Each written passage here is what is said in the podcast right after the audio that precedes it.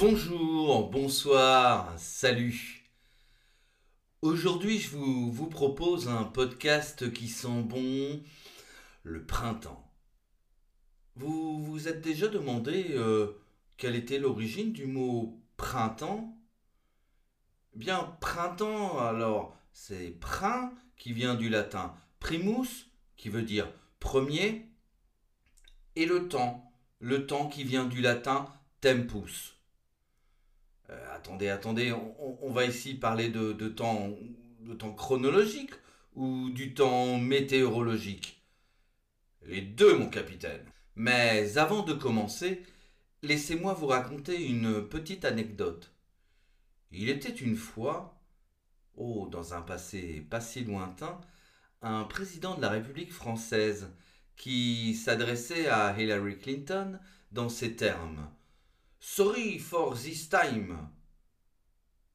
Mais qu'est-ce qu'il voulait vraiment lui dire? Oh, ne cherchez pas bien longtemps. Comme il pleuvait ce jour-là, notre bon président voulait s'excuser du temps qu'il faisait. Entre parenthèses, comme s'il était responsable du temps. Mais il avait confondu le temps, time, chronologique, et le temps, reserve, la météo.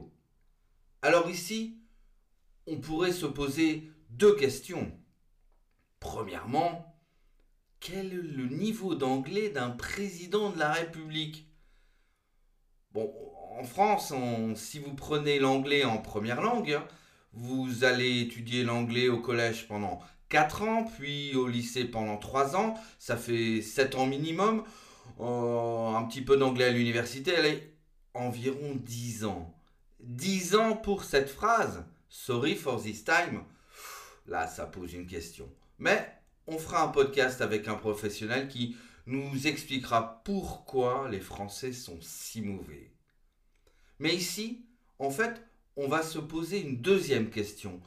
Pourquoi en français nous avons seulement un mot qui désigne le temps, le temps chronologique et le temps, le temps de la météo? On différencie le temps chronologique, time, et le temps météorologique, reserve. Idem pour la langue allemande, Zeit et Wetter. Dans les langues latines, italien, espagnol et dans les langues slaves, on utilise le même terme ou des équivalents pour ces deux phénomènes. Pourquoi? Faut aller chercher dans le latin. Le latin a le mot tempo, temporis, qui signifie le temps qui passe, le temps qui est divisé. En bas latin ou latin vulgaire, on lui donne déjà une, une notion du temps qui s'écoule et qui divise l'année en plusieurs saisons. Le printemps, par exemple, le premier temps. Par exemple, du mot, du mot temps, tempus, naîtra le mot tempestas, qui donnera le mot tempête. Généralement, mauvais temps. En fait, c'est ce qu'on appelle un glissement sémantique. Ça veut dire un même mot qui part sur un sens différent. Ça va, c'est simple? Pas tout à fait. Car si on prend le mot intempestif, qui est aussi construit sur tempus, lui, il fait référent au temps, au temps qui passe. Intempestif, ça signifie quelque chose qui se fait à contre-temps. De quoi en perdre son latin, comme on dit. Cela ne veut dire ne pas comprendre. Maintenant, regardons ensemble les domaines où on utilise le mot temps, euh, dans le sens du temps qui passe. Bien dans le domaine de la musique, le temps, qui est l'unité de mesure, avec des subdivisions comme un demi-temps, un tiers de temps. On retrouvera cette mesure aussi dans la chorégraphie, la danse, avec des pas qui se décomposent en plusieurs mouvements, plusieurs temps. Et restons dans le mouvement avec l'équitation, où le temps est synonyme d'allure. Le galop comporte trois temps, voire quatre temps lorsque c'est une vive allure, lorsque c'est très rapide. Dans les sports mécaniques, on va parler d'un moteur à quatre temps par exemple. Et puis, on ne doit pas oublier, hein, mais au niveau linguistique, on a les différents temps. Le présent, les différents temps du passé, du futur. Dans certains sports, on va utiliser le mot temps pour mi-temps, pour le foot par exemple. Le tiers-temps pour le hockey sur glace, ou encore le quart de temps au basket, sans oublier l'expression temps mort, qui est le contraire du temps compté, du temps effectif.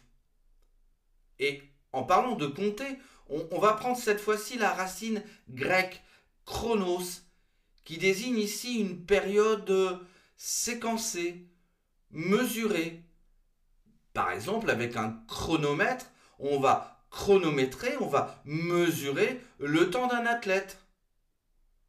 Le terme chronos est aussi utilisé dans la chronologie, qui est utilisé pour classer les événements historiques dans l'histoire, généralement dans l'ordre chronologique, c'est-à-dire en respectant l'ordre d'apparition de ces événements.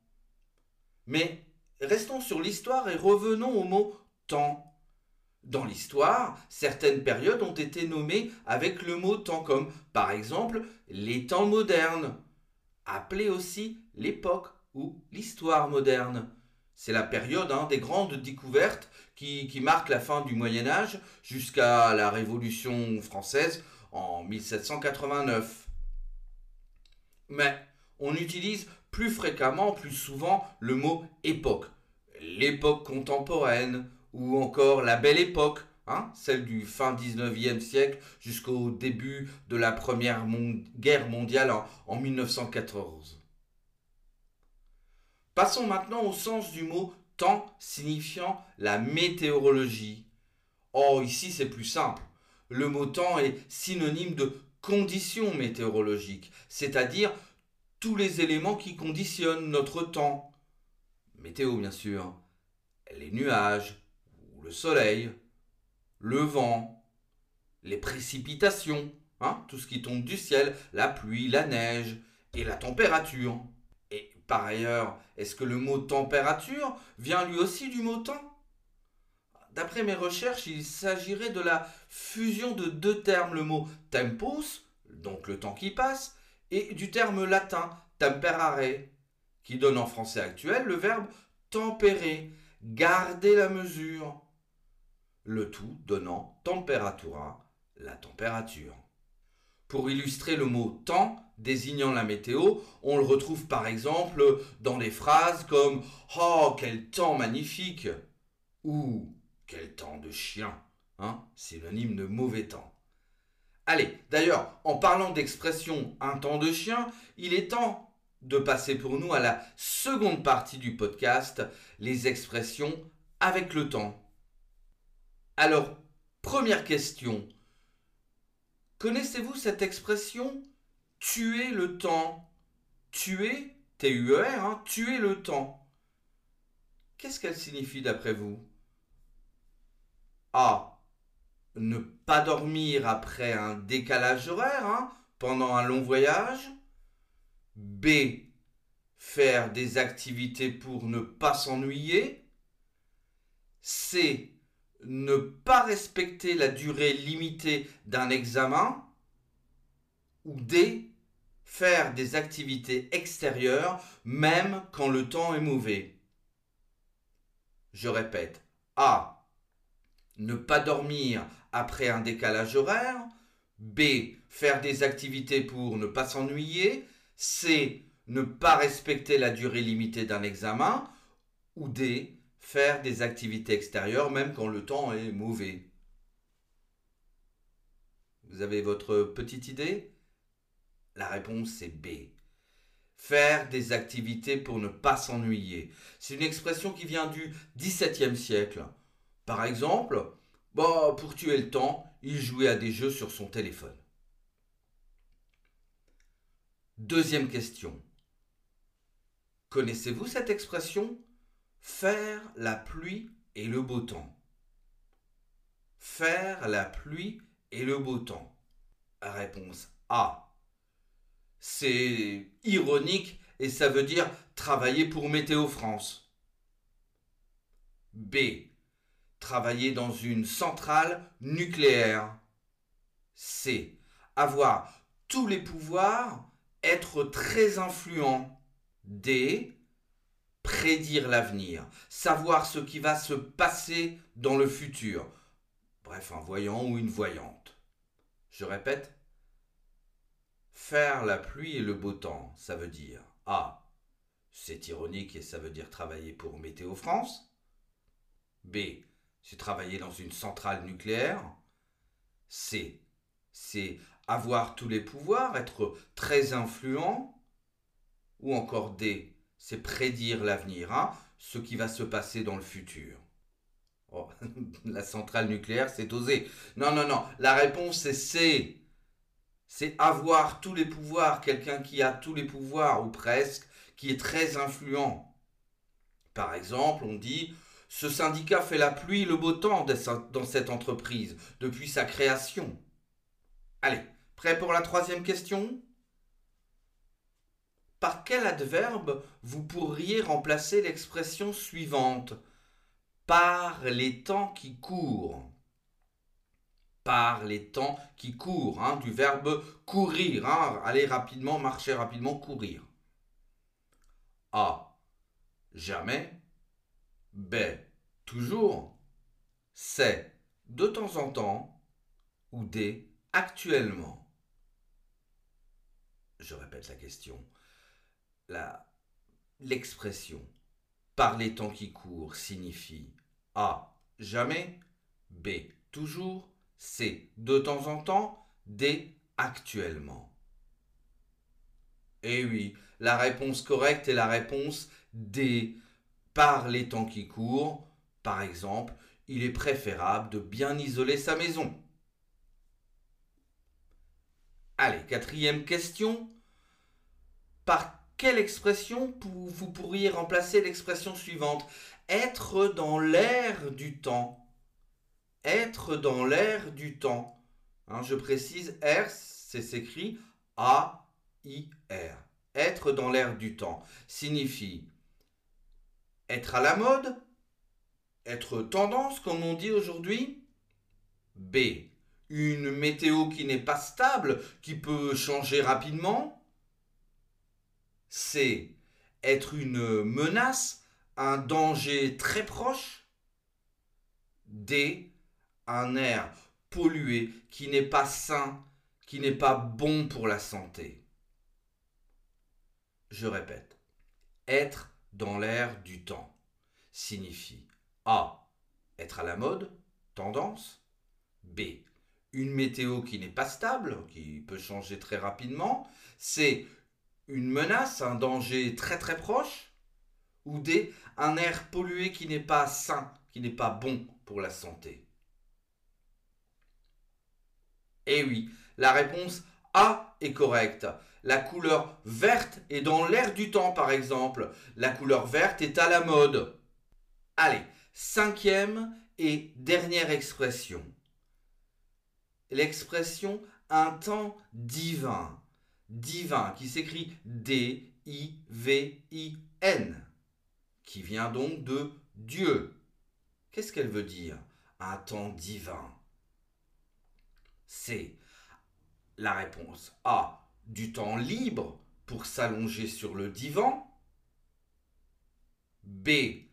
Un temps magnifique où il fait très très beau.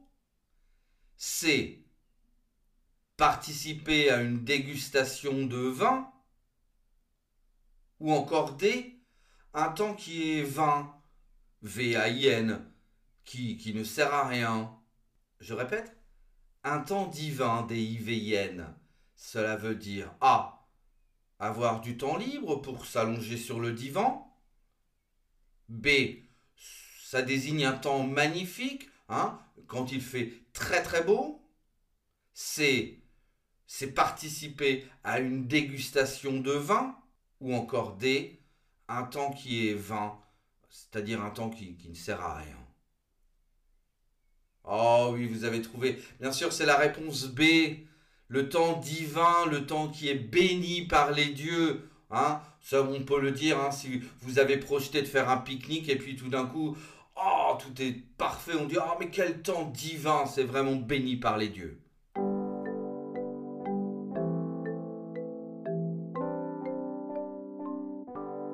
Après ces expressions avec le temps, laissez-moi vous raconter une histoire que j'appellerai l'horloge et son maître. Cette histoire se passe au XIVe siècle. Le roi, Charles V, dit Charles le Sage, fils du roi Jean le Bon, régnait alors sur la France. À cette époque, le palais des rois de France se situait sur l'île de la Cité. Vous, savez cette petite île où se trouve la cathédrale de Paris? Le roi Charles V décide de construire la première horloge publique de Paris, pour que les Parisiens puissent, et là je cite, pour que les Parisiens puissent régler leurs montres et leurs affaires. Pour ceci, il fait appel à un horloger lorrain du nom d'Henri de Vic. Il commença donc son ouvrage, son travail, situé sur une tour du Palais des Rois de France. Cette horloge était sur un fond bleu décoré de fleurs de lys. Vous ne le savez peut-être pas, mais la fleur de lys sur un fond bleu d'azur était alors l'emblème des rois de France. Actuellement, en France, elle fait partie du passé. Mais connaissez-vous un pays où ce symbole est toujours présent? Le Québec. En effet, au Québec, cette fleur de lys est toujours le symbole national qui représente la présence francophone. Mais revenons à notre horloge. Cette horloge est protégée par un petit toit avec les initiales royales entrelacées, ça veut dire qu'ils se croisent. Et pour finir, au-dessous de l'horloge se trouve cette inscription en latin Cette machine qui fait aux heures douze parts si juste enseigne à protéger la justice et à défendre les lois. Au fait, j'ai oublié de préciser que cette horloge se situe sur une tour attachée au palais de justice actuel et se situe sur le quai de l'horloge. Au XIVe siècle, cette horloge rythmait donc la vie des Parisiens en sonnant tous les quarts d'heure. Henri de Vic, qui habitait depuis la création de l'horloge dans cette tour, avait été chargé par le roi de son entretien. Il se consacrait tellement à cette tâche, à son devoir, qu'il passait ses journées enfermé dans cette tour.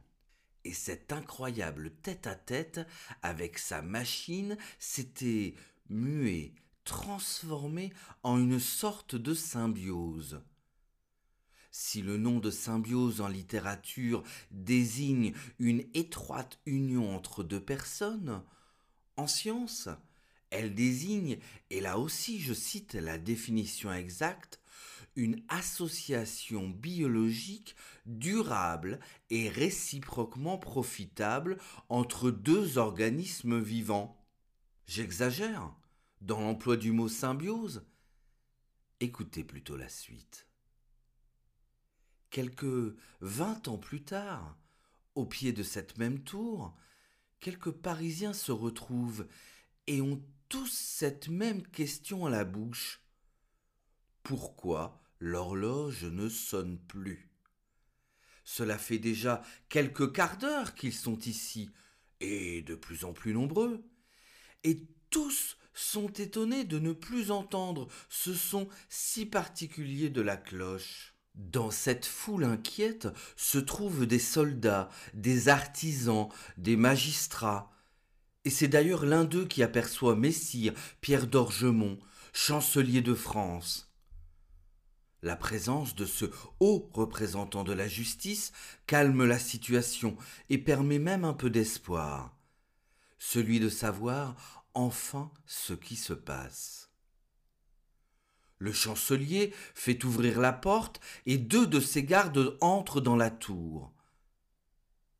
Arrivé à la petite chambre de l'horloge, il trouve un corps à terre, le visage tourné vers l'horloge et une clé dans sa main. Cette clé qui permettait à Henri de Vic de remonter tous les jours cette horloge pour qu'elle puisse rythmer le temps des Parisiens. Ainsi, l'horloge et son maître avaient cessé de fonctionner, de vivre. À cette grande différence, c'est que la machine reprit son travail plus tard, avec l'horloger qui succéda à Henri de Vic. Si vous allez à Paris, rendez-vous sur l'île de la Cité, quai de l'horloge, et accordez-vous une petite pause dans le temps en admirant la première horloge publique de Paris, qui depuis plus de 650 ans rythme la vie de la capitale. Depuis sa rénovation en 2012, les lys ont fait place à des motifs de fleurs sans connotation royale. Car depuis plus de deux siècles, les Français sont toujours fâchés avec les rois. Voilà, j'espère que ce podcast sur le temps vous a plu, et si c'est le cas, je vous remercie de prendre un peu de votre temps pour mettre 5 étoiles sur l'application Apple Podcast ou sur Spotify. C'est votre pouvoir de me faire voyager dans le temps et dans l'espace. Merci, au revoir, à bientôt, adé